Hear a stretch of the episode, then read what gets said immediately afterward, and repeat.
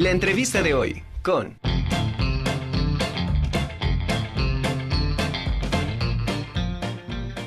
Bueno, pues iniciamos esta conjura con un amigo muy querido. Él es doctor en ciencias sociales, el doctor Agustín René Solano. Él es profesor investigador de la Facultad de Ciencias de la Comunicación de nuestra institución y es quien recientemente publica Patrimonio Cultural Religioso y Organizaciones Comunitarias, Participación y Apropiación Ciudadana. Eh, eh, la imagen que pueden ver en la pantalla, pues es este libro que eh, hoy nos trae eh, pues el tema de, esta conjura con mi queridísimo Agustín Solano. ¿Cómo estás, amigo querido? Muy bien, un gusto de vernos otra vez y de vernos en físico. Sí, qué bueno que estés aquí en el estudio. Y bueno, eh, sí, no podíamos cerrar este año sin que vinieras a compartirnos. Este libro es producto de una tesis doctoral. Así es, es parte de la investigación que se hizo durante eh, pues el, doctorado que realicé en la Universidad Autónoma del Estado de Hidalgo, que como quien dices, ¿no? Fue el doctorado en Ciencias Sociales y me dediqué a la cuestión del patrimonio, el patrimonio cultural religioso, básicamente. Claro. Oye, eh, que por cierto, esa tesis doctoral obtuvo calificaciones altísimas. Muchas felicidades. muchas, muchas gracias. Sí, la verdad es que soy medio ñoño, ¿no? Me encanta, ¿no? esto es padrísimo, me, me gusta mucho eh, estudiar y qué mejor con los temas que te, eh, que te apasionan. Esta cuestión del patrimonio cultural religioso lo vengo trabajando ya, sabes, de hace tiempo. Y en esta ocasión decidí meterme con cosas que no son cosas, esto es, no con objetos, ¿no? Me encantan los retablos, vivo de los retablos, estoy en los retablos, o sea, me fascinan los retablos. Pero las relaciones que tienen los retablos con las personas, que es básicamente de lo que se trata este eh, texto, ¿no? De unas eh, personas muy específicas, ahorita platicamos de ellos, es lo que me hacía falta trabajar, entender. Entonces, ya no es una cuestión solamente de qué es el retablo, dónde están, cómo son y todo, todo, todo lo que tiene que ver con ello, quién lo produce, todo eso, sino cómo la gente cuida justo su patrimonio cultural religioso de manera extensa, ¿no? Y específicamente con los, eh, con los retablos. Entonces, ahora este texto tiene que ver con la gente y con los objetos. Claro. Oye, hay, hay, un, hay una publicación anterior a este libro que tiene que ver también con Zacatelco, con la iglesia de Santa Inés. Así es. De Santa Inés, ok. Y habla precisamente sobre el retablo, la cuestión del arte, ¿no? Esta, em, ¿cómo decides en este momento, bueno, para, para el doctorado, hacer, perdón, esta investigación en, eh, sobre el mismo tema, pero ya relacionarlo, como dices, ya con la comunidad? Sabrás que el, texto de Zacatelco, ¿no? que ya salió hace eh, ratito, fue lo que impulsó este trabajo. Eh, cuando empecé a trabajar los retablos, que lo hice con la doctora Maquíbar, a quien le mando un saludo muy eh, afectuoso, teníamos pensado trabajar para el doctor en Historia del Arte Cholula, ¿no? Eh, es un espacio que vale la pena eh, continuar, digo, como todos los, eh, como todos los espacios, pero me refiero que vale la pena porque lo tengo aquí a la, a la vuelta. Y platicando con, con ella, esa era la, la idea, surgió Zacatelco. Zacatelco era originalmente el retablo que yo quería trabajar para la maestría en Historia del Arte con la doctora Maquíbar. Pero por algunas circunstancias no se pudo y entonces trabajamos Cuautlán 5. Después de Zacatelco me llaman porque querían que hiciera el trabajo de Cuautlán 5 allá con ellos. Yo, wow, padrísimo, ¿no? Y entonces ahí fue donde me empecé a dar cuenta, ¿no? De estas relaciones que tiene la gente, la comunidad con su patrimonio cultural religioso y que nos hacía falta eh, estudiar, entender, acercarnos a, ello. Entonces, después de que sale Zacatelco, el texto de patrimonio y Cultura justo de, eh, Zacatelco, me doy cuenta que necesitamos hacer esa relación, ese, e, ese trabajo. Ellos hicieron algo muy interesante que vale la pena que la gente después se dé una vuelta por el, eh, por el otro texto, porque una organización comunitaria se dedica a rescatar su retablo, el retablo mayor. Y cerca de, eh, de ahí y en otros tantos lugares, como lo sabemos, ¿no? La gente que se dedica a eh, que prevalezca su patrimonio, luego no lo hace de la mejor manera, ¿no? Muchas buenas intenciones, por supuesto, pero luego eso destruye. Exacto, ¿no? Entonces, estas relaciones que hay entre la comunidad y su patrimonio y todos los que están alrededor, en este caso eh, la academia o los profesionales o las instituciones, es de lo que trata este, eh, este texto, esta investigación. ¿Cómo es que esa organización comunitaria, ¿no? Se, se dedica y decide, ¿no? Acercarse a las demás personas que están relacionadas con el patrimonio cultural religioso, en este caso con su retablo. Entonces es muy interesante porque mucha gente no lo hace, o sea, muchas comunidades, insisto, ¿no? De buenas intenciones dicen, ay, pues vamos a ponerla, pintarla, quitarle, lo que se les ocurre y cuando uno llega y dice, no, por Dios, ¿cómo es posible que esto suceda? Te lo juro, he visto portadas pintadas así con cómics negro, ¿no? Por así eh, decirlo, ¿no?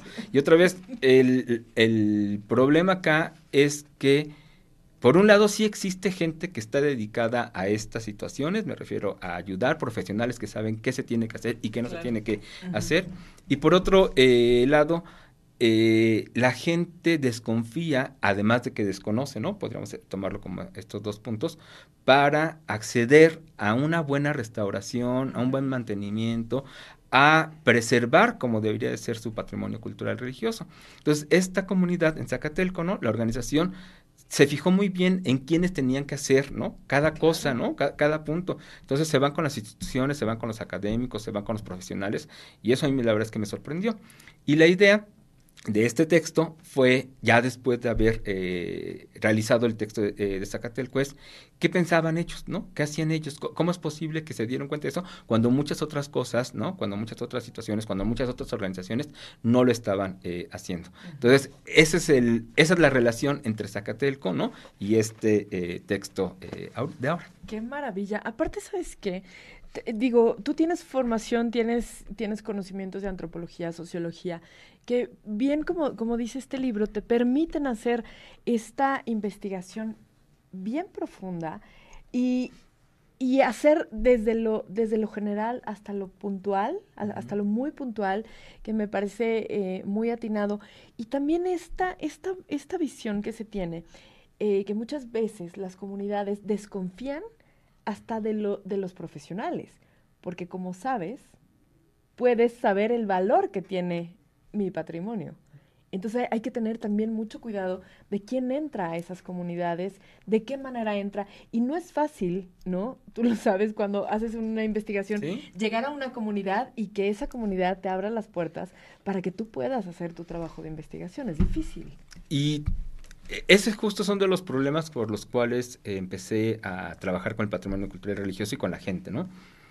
Es muy importante de entrada que los investigadores que trabajan con este tipo de patrimonio, muy especial, muy específico, tengan un contacto directo con la gente, pero no solamente de conocimiento y de presencia, sino de relaciones humanas, ¿no? O sea, que la gente entienda que los investigadores entienden la manera como la gente está viendo, porque ese es uno de los problemas más puntuales lejos de otros que eh, mencionaste que vale la pena cortarlos, eh, eh, digamos. Pero algo que ataca este libro, esta investigación, es que no acabamos de entender que no todos entendemos el mismo objeto de la misma manera, ¿no? Y lo dijiste muy bien ahorita, ¿no? Nosotros podemos verlo, podemos ver los valores de ese objeto desde una perspectiva muy distinta a ellos. Y algo, ahí, sí, esta parte me encanta. Esto explica, ¿no? O esto por lo menos nos ayuda a entender por qué la gente de, repente gasta miles y miles de pesos en flores, ¿no? Otra gente llega y dice, no es posible que hayan gastado tanto. No, sí, sí es posible, ¿no? O sea, porque tienen... Sí, por supuesto, ¿no? Todas estas fiestas patronales que de repente nosotros decimos, pero es que, ¿cómo es posible que tienen... No, no, no tienen la ventana por la casa, me refiero así como eh, de manera eh, peyorativa, ¿no? Sino lo hacen precisamente por la importancia y por el valor que tienen. Claro. Entonces, eh, en este caso, es importante que uno como profesional, ¿no? le dé una perspectiva distinta o le aporte una perspectiva distinta a la gente de la comunidad sobre su patrimonio. Y entonces aparecen los valores históricos, Porque artísticos. es un eje rector, ¿estás de acuerdo? Por supuesto. Pero también ellos, uno debería entender, y cuando digo no es todos, ¿no? Debemos entender que esta cuestión del valor religioso es el que está impreso, o sea, sin lugar a, eh, duda, y que no está obligada a la gente a ver todos los demás valores, ¿no? O sea, porque luego pensamos, es que no es posible que hayan quitado esto y puesto esto. No, sí es posible, porque lo que tú estás viendo, ellos no lo ven, ¿no? Una cosa muy interesante que a mí me, eh, eh, me importa mucho es que veamos el patrimonio cultural religioso como algo vivo, ¿no? Hay gente que se espanta de repente eh, de esto, porque quiere mantener el objeto tal y como estuvo eh, cuando se creó, ¿no? Con el mismo polvo de hace 80 sí, años. ¿no? Y tú dices, o sea, o sea, sí entiende uno esta cuestión de ese valor documental, histórico, comunicativo, bla, bla, bla, todo eso. Pero con la pena es un valor, eh, es un objeto vivo, ¿no? Es un objeto cultural y por lo tanto es un objeto del día al día. Que la gente, ¿no? La quita, lo limpia y otra vez, por eso es importante todas estas relaciones, ¿no? Entonces, si llegas con el trapo húmedo, por favor, no limpien los retablos ni las esculturas con un trapo húmedo. Hay formas, ¿no? Hay que acercarse. El INA ya tiene varios folletitos que los pueden ustedes bajar de, eh, de, internet para hacer todas estas limpiezas y para llamar a la gente que les puede eh, echar la mano. Pero el chiste es que nos desligamos eh, de repente y también es parte de nuestra cotidianidad, ¿no? De ver lo que la otra gente eh, ve, ¿no? Y cuando llegamos a la comunidad, eso por favor no lo hagan, ¿no? Y llegamos con la cámara como turista, no está mal porque esta es nuestra mirada, pero no podemos olvidarnos de que estamos en un lugar sacro. Que eso es lo que me interesa mucho y que creo que fue lo que vio esta persona, esta, eh, estas organizaciones comunitarias, justo en ese ejercicio de Zacatelco, ¿no? Ah, en este caso me llamaron, ¿no? Para que el grupo de investigación hiciera justo una investigación académica sobre su patrimonio, ¿no? Y a mí quedé así como que, wow, cuando les pregunto, ¿por qué no? O sea, eh, ¿por qué quieren hacer eso si ya están eh, restaurando el retablo? Porque entendemos que tiene otras cosas que nosotros no vemos y ustedes sí ven. Yo así, yo, eh, no, no, feliz de, de, la vida. Entonces, eso es lo que hace que me decida por, por ver cómo está eh, hecho el grupo, ¿no? Cómo es que están las visiones de todos ellos para unirse y entonces generar un cuidado de su patrimonio cultural religioso muy distinto al de solamente restaurarlo o solamente limpiarlo o solamente darle mantenimiento. Claro. Superan las expectativas, la, hipótesis que tenías al principio, eh, se va modificando a través del tiempo de, investigación. Eh, llegan como ideas nuevas, empiezas a ver también este espacio de otra manera distinta. ¿Qué te deja a ti como investigador? Una cosa que me es muy eh, interesante, muy importante, es esta relación individual que tienen los miembros del grupo con su patrimonio. Antes de la investigación yo pensaba en cierta unidad, que sí existe por supuesto, ¿no? Pero yo creía que esa unidad eh, del grupo era la que mantenía al grupo y todos los esfuerzos, porque detrás del mantenimiento me refiero, las colectas que hay para juntar el dinero para eh, mantener el retablo son unas friegas así como tal, ¿no? Y yo suponía que eh, todo estaba sustentado en las relaciones de, de, los sujetos del grupo. Y no es así totalmente, insisto, sí es importante. Eh, ah, no, es que este grupo, eh, qué bueno que lo mencionas, es un grupo de civiles, ¿no? Que conjunta otras instituciones, entre ellos a los fiscales, a los mayordomos, te digo, profesionales y todo eso. Y este grupo, eh, que va variando también en, el tiempo, lo que, lo que lo hace muy fuerte es su relación individual con Santa Inés con su patrimonio. E, eso me encantó porque cuando eh, hago las entrevistas y les digo, no, oigan, ¿cómo soportan todo esto? ¿No? Porque la verdad es que es un trabajal, pero de veras un trabajal. Es una relación justo con la patrona, en este caso, de, eh, de la localidad, ¿no? Más allá del patrimonio, pero, ¿no? Se explica porque el patrimonio justo es la patrona. Más allá del retablo, que esa es otra cosa bien interesante que eh, en otro momento quiero, quiero trabajar, ellos tenían un, mandaron a hacer un ciprés, eh, otro, eh, otro, eh, se me fue la, la, palabra, otro objeto arquitectónico, no, no, debo decir objeto arquitectónico, pero aquí estamos echando, ¿no? O sea, espero que no les importe, ¿verdad? Pero otra estructura arquitectónica, es, eso es lo que estaba buscando, sí, ajá, sí. Sí, exacto, sí, objeto arquitectónico, ¿qué onda, no?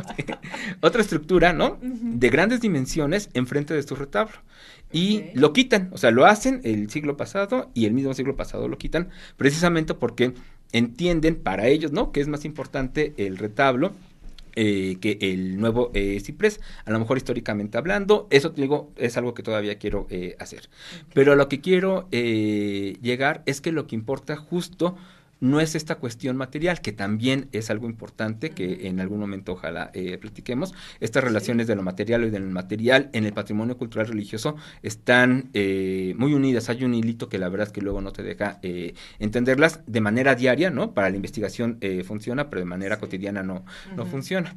Y entonces, no importa tanto lo material, ¿no? O sea, claro eh, que, que, importa, pero es más fuerte la relación con la patrona, ¿no? De, eh, de, la localidad, ¿no? Sí, el ping-pong, el tú por Por supuesto, ¿no? Yo hago, tú haces, ¿no? Haces por nosotros, hacemos eh, por, ti. Esto es increíble. Tú conoces mucho, de hecho, ¿no? O sea, ya nos platicará después, ¿no? O sea, ya, ya, ya, ya estaremos en, otro, en otra postura y entonces yo diré, ¿no? A ver, cuéntanos, exacto, sí, cuéntanos de Guamantla. Pero, pero conoces muy bien eso y seguramente que la mayor parte de la gente lo conoce, ¿no? Sí, por supuesto. Insisto, muchas veces nos olvidamos de estas relaciones que tenemos sobre ciertas cosas que son vitales, importantes para nosotros y que por ello hacemos lo que, eh, lo que hacemos. Entonces, cuando estemos frente, ¿no? A estas situaciones que parece que no comprendemos, ¿no? Tratemos de ponernos en los zapatos de ellos desde nuestra perspectiva, ¿no? Esto es, ¿por qué es importante para ellos? Ah, bueno, porque es para mí importante, no sé, la telenovela tal, ¿no? O el libro eh, tal, o el partido tal y seguramente va a haber una relación no idéntica, ¿no? Pero para poder comprender y sobre todo, ¿no? Apoyar lo que el otro eh, está eh, haciendo en favor de, eh, del patrimonio. Wow, me encanta, me encanta este esta investigación, de veras te felicito porque pues si eres una persona muy comprometida y muy dedicada a lo que a lo que haces y pues salen productos como este, increíble. Felicidades, doctor Agustín. Gracias por estar en la conjura, me encanta y por supuesto que el próximo año vamos a seguir platicando de todas tus investigaciones porque es interesante ver cómo un solo, digamos, objeto de estudio puede verse de distintas aristas, desde dentro, desde fuera, para arriba, para abajo, o sea, es, es increíble y sobre todo teniendo eh, la ventaja perdón. de, de tener estas formaciones, ¿no? Que te permiten hacer un estudio como eh, poliédrico. Me encanta. Me encantó la palabra. Ya algún momento platicaremos por qué es un chiste local, pero está, está muy bien. Oye, no quiero eh, irme sin agradecer otra vez a la universidad, a la facultad, a nuestra directora, porque justo este producto es parte de la eh, administración de la doctora Angélica Mendieta y pues agradecerle a todos mis compañeros, agradecerles a ustedes porque la verdad es que estos productos se existen gracias a gente como tú que está comprometida con este tipo de cosas y que podemos convivir con ellos. Yo feliz de la vida, doctor. ¿Nos tienes cuatro regalos? Tres. Tres, tres regalos, claro. Es que aclaro porque uno es, y uno, es tuyo, sí, uno es tuyo y otros tres. tenemos tres, tres obsequios aquí en la Conjura de los Necios. Tú nos dices, doctor, ¿cómo quieres? Oigan, ¿qué les parece eh, justo por estas cuestiones del, del compromiso? eh, ¿Les parece que uno sea para alguien de Zacatelco, ¿no? Que venga con su eh, credencial del INE de Zacatelco, ¿no? Otro para alguien de la comunidad universitaria, ¿no? Ya sea eh, un docente o un estudiante que venga con su credencial. Y un administrativo también, ¿no? Ah, no, sí, sí, por supuesto. O sea, el que sea, ¿no? Sí, docente, administrativo, sí, sí, quien quiera, ¿no? Que le interese. Y otro para quien tú eh, decidas, ¿no? Como tú eh, veas, para el público en general, ¿no? Que tenemos un tercer libro. Perfecto, pues muchísimas gracias. Ah, claro. Em, alguien de Zacatelco, comunidad universitaria y público en general. Perfecto, pues ya saben, nos pueden llamar. En un momentito más les doy el número de teléfono para que nos puedan mandar un mensaje y puedan eh, venir a recoger su libro. Pues muchísimas gracias, doctor. Un gustazo, como siempre.